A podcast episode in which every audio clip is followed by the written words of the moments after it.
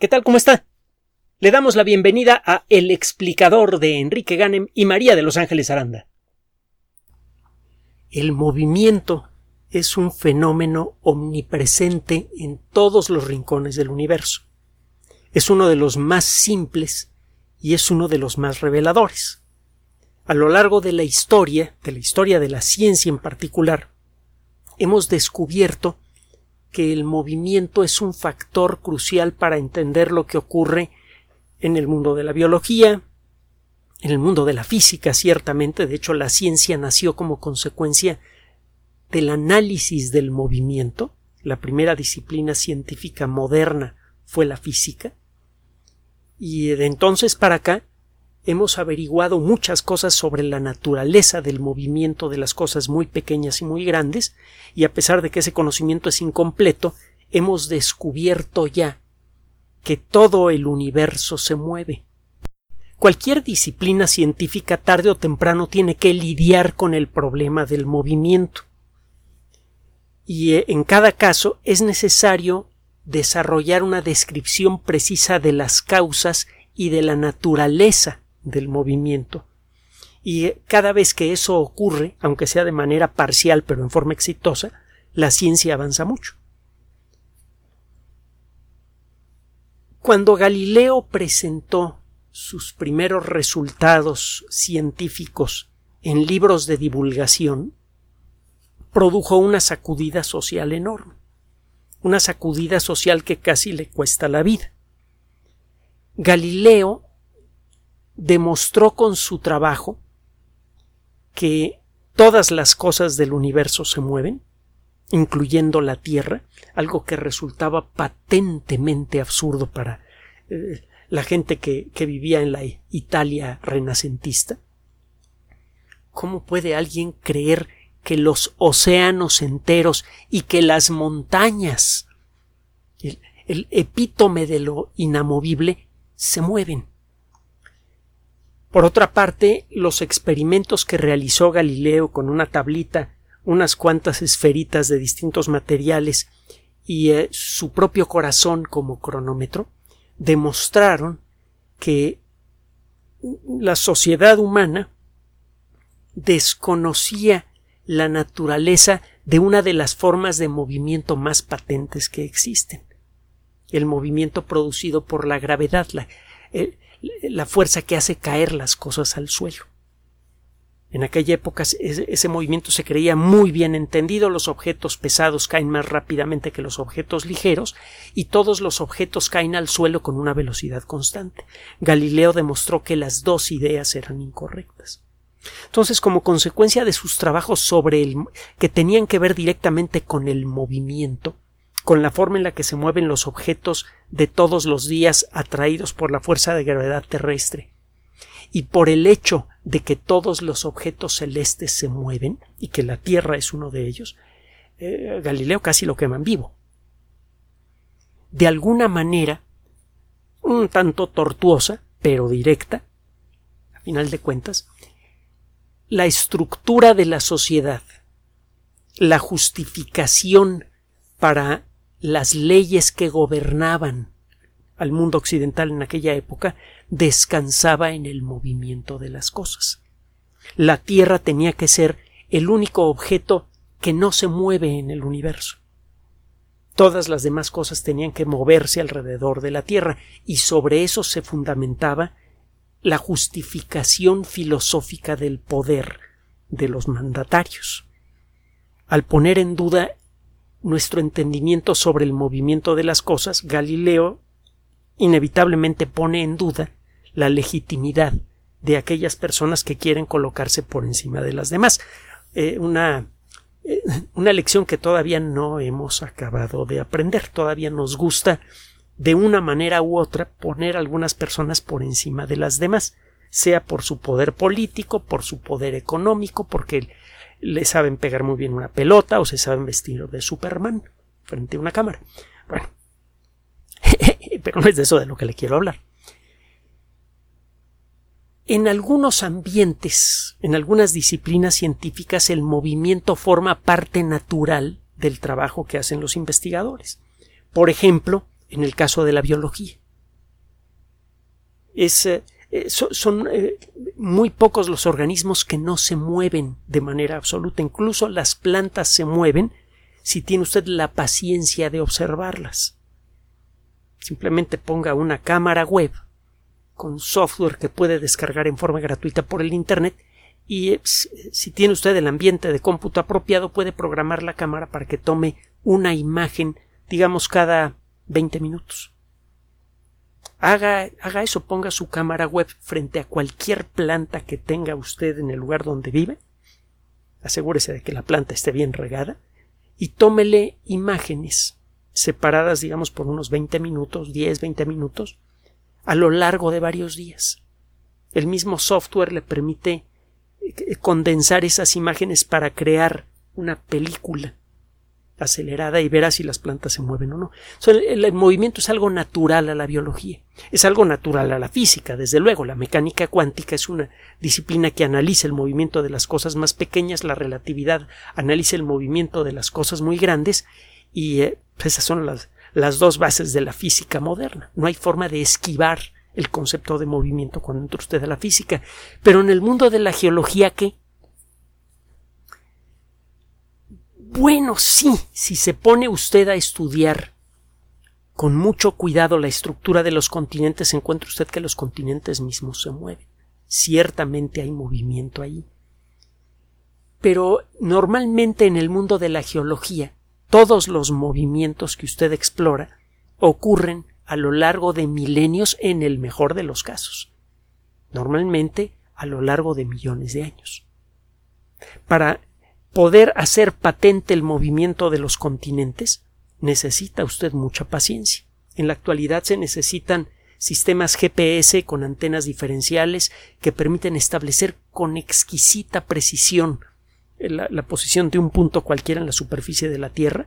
Usted pone estas antenas a lo largo de una zona geológicamente activa, por ejemplo, la costa occidental de México, y puede ver efectivamente cómo se van moviendo los continentes con una velocidad similar a la velocidad con la que crecen las uñas de una persona adulta. Pero poder detectar movimientos en estructuras geológicas grandes que involucran intervalos de tiempo pequeños parece absurdo. Todos los movimientos en el mundo de la geología son lentos. O cuando menos eso creíamos hasta hace poco. Nuestro planeta es un lugar excepcionalmente activo. Si compara usted a la Tierra con Marte, por ejemplo, desde el punto de vista geológico, encontrará una diferencia espectacular. Cada segundo la Tierra se sacude de alguna manera. Muchas de estas sacudidas son de origen geológico, por ejemplo, terremotos.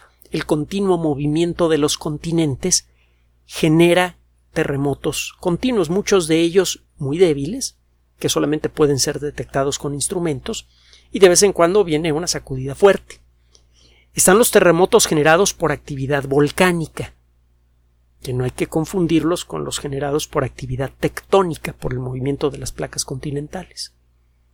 Hay volcanes activos todos los días en nuestro planeta, hay varias páginas electrónicas y canales de YouTube que lo mantienen a usted al tanto de los volcanes activos que hay en el mundo, que generalmente rondan por allá de un centenar. En algunos casos la actividad es muy suave o es esporádica, como en el caso del Popocatépetl, y en otros casos puede ser continua, como lo que estuvo sucediendo hace poco en las Islas Canarias o en Islandia. Esos movimientos no son solamente locales. Cada vez que ocurre un terremoto, aunque sea pequeño, la Tierra entera se sacude. Y de hecho, con la ayuda de supercomputadoras y de una tecnología muy similar a la que se utiliza en los sistemas de ultrasonido, los geólogos pueden utilizar los microsismos y los grandes sismos también para generar eh, imágenes sonoras, valga la metáfora, del interior de la Tierra estas imágenes sonoras, estos sonogramas, nos permiten reconocer estructuras enormes en nuestro planeta y eh, también allí encontramos movimiento. Por ejemplo, las grandes masas de roca fundida, pastosa, casi completamente líquida, que se mueve lentamente desde el núcleo de la Tierra hasta la base de la corteza misma, y luego en la dirección opuesta. Existen muchas otras fuentes de movimiento también. Por ejemplo, el movimiento de los grandes ríos, sobre todo los que son muy caudalosos y que tienen una velocidad más o menos importante, genera sacudidas vibraciones en el suelo que se transmiten a toda la corteza terrestre. El viento de las grandes tormentas sacude al suelo y produce vibraciones microscópicas pero detectables en prácticamente todo el planeta. Y finalmente la actividad humana también genera sacudidas microscópicas pero detectables en todo el cuerpo del planeta. Como consecuencia del movimiento de millones de toneladas de carga a través de las carreteras, por ejemplo por no mencionar explosiones y otras fuentes de sacudidas aún más, más intensas. Entonces nuestro planeta continuamente está vibrando como consecuencia de su propia vida geológica interna y como consecuencia de los organismos que viven en su superficie y también de lo que hace la atmósfera. Y estos movimientos hasta hace relativamente poco solamente eran detectados en ciertos lugares específicos con la ayuda de sismógrafos también muy sensibles. Existen montañas que tienen un nombre y un aspecto que las distingue de las demás. Ahí tiene usted al, Fujiyama, por ejemplo, una de las montañas más simétricas del mundo, casi siempre cubierta con una capa de, de nieve muy parejita, es una montaña eh, muy bella. Está el monte Kilimanjaro, en África, que en muchas ocasiones aparece en fotografías con grandes animales enfrente. Son muy comunes las, las fotografías espectaculares del Kilimanjaro al fondo con alguna jirafa en, en eh, primer plano.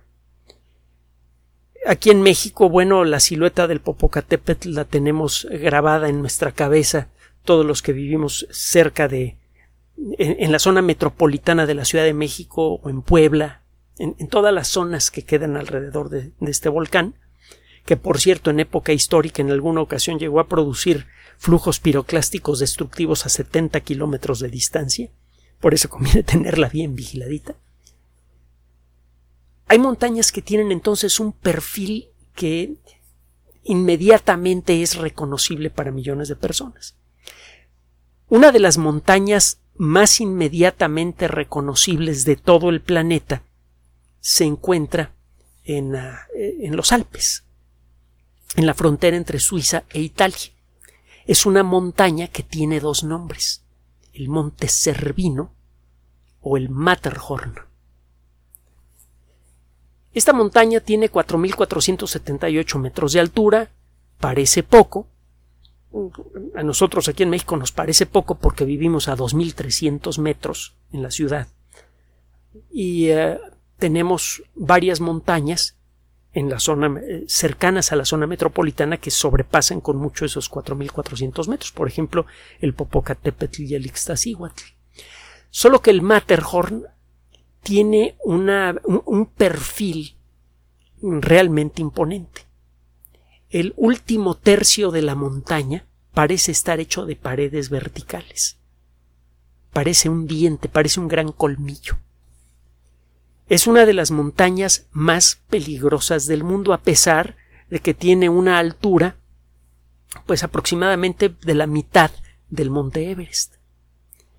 No se sabe exactamente cuánta gente ha fallecido tratando de escalarla, pero parece que el número es superior a las 500.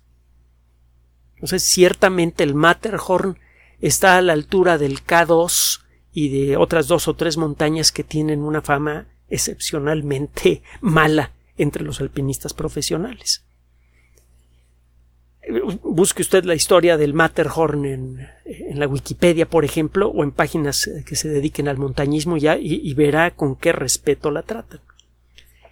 Su perfil es tan imponente que frecuentemente aparece en toda clase de grabados, dibujos, pinturas, en, también en, en gobelinos. Es una montaña bien conocida, que se encuentra además en una zona en donde la ciencia se ha venido desarrollando desde hace ya bastante tiempo. Y a pesar de los eh, primeros trompicones que hubo con, entre la ciencia y la sociedad, sobre todo en, la Italia renacentista, pues ya en la actualidad, desde luego que han entendido en Europa que la ciencia es un elemento fundamental, no solamente para el desarrollo eh, económico de la sociedad humana, sino también para el desarrollo espiritual y social de la colectividad. Bueno, la cosa es que como hay mucha ciencia ya, pues hay mucho equipo para poder estudiar con gran detalle aquello que tienen a la vuelta de la esquina, figurativamente hablando. Un grupo de expertos en geología colocó una serie de sensores en la punta del Matterhorn. El trabajo fue publicado en una revista muy conocida para el mundo de la geología que se llama Earth and Planetary Science, es decir, ciencia eh, terrestre y planetaria, sería una traducción tosca al español. El artículo, por cierto, es de dominio público, lo puede usted descargar si quiere usted eh, entrar en detalles. El caso es que un grupo de investigadores del Servicio Sismológico Suizo, del Instituto de Ingeniería en Computación y Redes de Cómputo eh, de la Escuela Superior Tecnológica de Zúrich y el grupo de investigación de eh, geopeligros georriesgos, geohazards en inglés, de la Universidad de Utah en los Estados Unidos, hicieron equipo para colocar unos sensores a lo largo de, de, las rutas más conocidas de ascenso al Matterhorn, incluyendo un pequeño refugio que está justo abajo de la cima. Estos sensores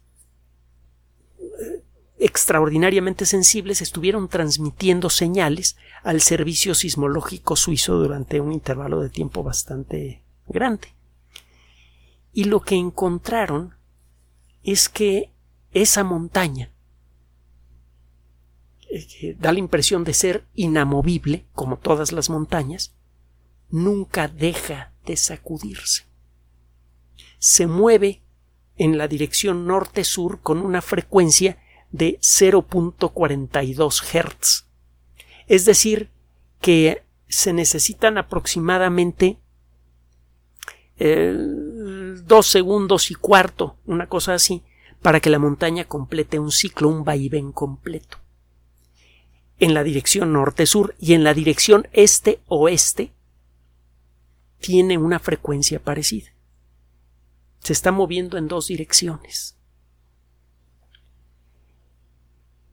Estos movimientos los puede usted acelerar con la ayuda de una computadora y puede enviar las señales aceleradas a una bocina. Usted puede representar con sonido el movimiento acelerado del Matterhorn y hay por allí una página electrónica que está ligada precisamente a la, a la revista de eh, eh, que le mencioné, Earth and Planetary Science, que muestra el, eh, por un lado el movimiento animado de la montaña de un lado a otro y por otro lado reproduce el sonido que representa este movimiento. Estos movimientos deben ser necesariamente eh, eh, inevitables para todas las grandes montañas que hay en el planeta hay motivos para creer que otras montañas puedan moverse de manera similar. Los investigadores del Servicio Geológico Suizo hicieron un estudio similar en uh, una eh, montaña que se encuentra en el centro de Suiza, el eh, Grosse Mitten, el, el Gran Mitten, M-Y-T-H-E-N. La montaña, le digo, está en el centro de Suiza. Es una montaña sustancialmente más grande que el, Matterhorn. Tiene eh, un, volumen total eh, mayor.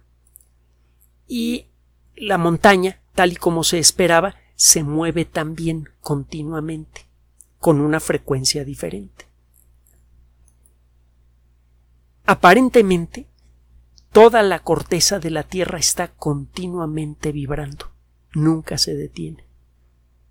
Esto ha sido así desde que la Tierra existe y eh, resulta delicioso e inquietante pensar que este movimiento va a seguir incluso después de que la vida desaparezca de nuestro planeta. El estudio de estos movimientos nos ayuda a entender mejor la estructura interna de las montañas, nos ayuda a entender mejor la estructura interna de las planchas continentales sobre las que descansan estas montañas también, y eso a su vez nos permite entender mejor fenómenos que tienen gran relevancia social, como los terremotos y los volcanes. Por otro lado, el, el entender mejor la naturaleza y características físicas de la corteza terrestre nos ayuda a entender mejor cómo ha sido la evolución de la corteza de nuestro planeta. Y eso puede tener un montón de otras aplicaciones. Estamos ya en proceso de buscar planetas similares a la Tierra que puedan tener vida. El reciente lanzamiento del telescopio espacial James Webb va en esa dirección. Una de las eh, de las misiones primordiales del James Webb es el de buscar planetas pequeños que no son que son prácticamente indetectables con los equipos que tenemos aquí en Tierra sumergidos en, en la atmósfera terrestre. Pues ya estamos en la búsqueda activa de planetas similares a la Tierra. Ciertamente un elemento fundamental para el origen y la evolución de la vida ha sido la estructura geológica de la Tierra. Si la Tierra no tuviera eh, planchas continentales que se mueven, que se arrugan y permiten la formación de nuevas montañas, etcétera, etcétera, eh, no tendría vida. O la única vida que habría en nuestro planeta serían bacterias. La evolución ha dependido de una manera muy directa y multifactorial del movimiento de los continentes. Por ejemplo, es gracias al movimiento de los continentes que se arrugan las, eh, las planchas continentales aparecen grandes montañas, eso genera erosión, la erosión suelta elementos químicos fundamentales para la vida que están atrapados en minerales, por ejemplo el fósforo. Sin erosión no hay fósforo, el, fósforo que hay en el océano rápidamente es atrapado por seres vivos y se convierte en materiales que no se disuelven de nuevo en el agua. De no existir alguna fuente fresca de fósforo, la vida se habría habría desaparecido del planeta hace mucho tiempo, o no habría podido evolucionar más allá de un cierto límite. Es gracias a que aparecen continuamente nuevas montañas, que son erosionadas y que en ese proceso liberan fósforo, entre otras cosas, que la vida se ha convertido en lo que es en la actualidad. Entonces, si e, este conocimiento nos ayuda a entender de una manera más precisa cuál es la dinámica, el funcionamiento de la corteza terrestre. Y eso tiene consecuencias para entender mejor los terremotos, para entender mejor los volcanes, para calcular mejor los riesgos de construir en tal o cual lugar. Es algo muy práctico y también para entender mejor el proceso de evolución de la vida y eso a su vez nos permite afinar la búsqueda de vida fuera de la Tierra. Todo esto tiene desde luego gran valor científico y gran valor práctico, pero también tiene otro valor menos tangible, pero no por eso menos importante. A los seres humanos, en lo individual y en lo colectivo, nos gusta sentir la vida a nuestro alrededor. Por eso nos gusta vivir en ciudades, por eso nos gusta celebrar con frecuencia ciertas fechas, por ejemplo el fin de año. De alguna manera queremos sentirnos conectados con la vitalidad del mundo. Pues piense usted en lo siguiente. Por mucho tiempo llegamos a pensar que el único aspecto vital del planeta era la vida que genera esta película muy delgada, gelatinosa, en la superficie de la Tierra. Este tipo de descubrimientos revela que la Tierra misma es un lugar que está lleno de esa misma vitalidad que buscamos entre nuestros congéneres. De alguna manera nuestro planeta también vibra, se mueve, cambia. Y es de esos cambios, de ese, de ese movimiento continuo, que depende la vida entera del planeta. Es ah, al mismo tiempo extraño y conmovedor darse cuenta que incluso los elementos más aparentemente estables e inamovibles de nuestro planeta, como son las montañas, están continuamente vibrando con un ritmo que en parte depende de nuestra propia actividad. De alguna manera, la vida vibra con la tierra y la tierra vibra con la vida misma. Gracias por su atención. Además de nuestro sitio electrónico www.alexplicador.net, por sugerencia suya tenemos abierto un espacio en Patreon, el explicador Enrique Ganem, y en PayPal, el explicador patrocinio por los que gracias a su apoyo sostenemos este espacio. Puede usted descargar gratuitamente estos audios en formato MP3 en Spotify y en iTunes como El Explicador sitio oficial y en SoundCloud como El Explicador y con formato de video en YouTube en El Explicador sitio oficial. Recuerde nuestras redes sociales de siempre, Twitter Enrique-Ganem y en Facebook Enrique Ganem sitio oficial, El Explicador y los grupos que usted ya conoce.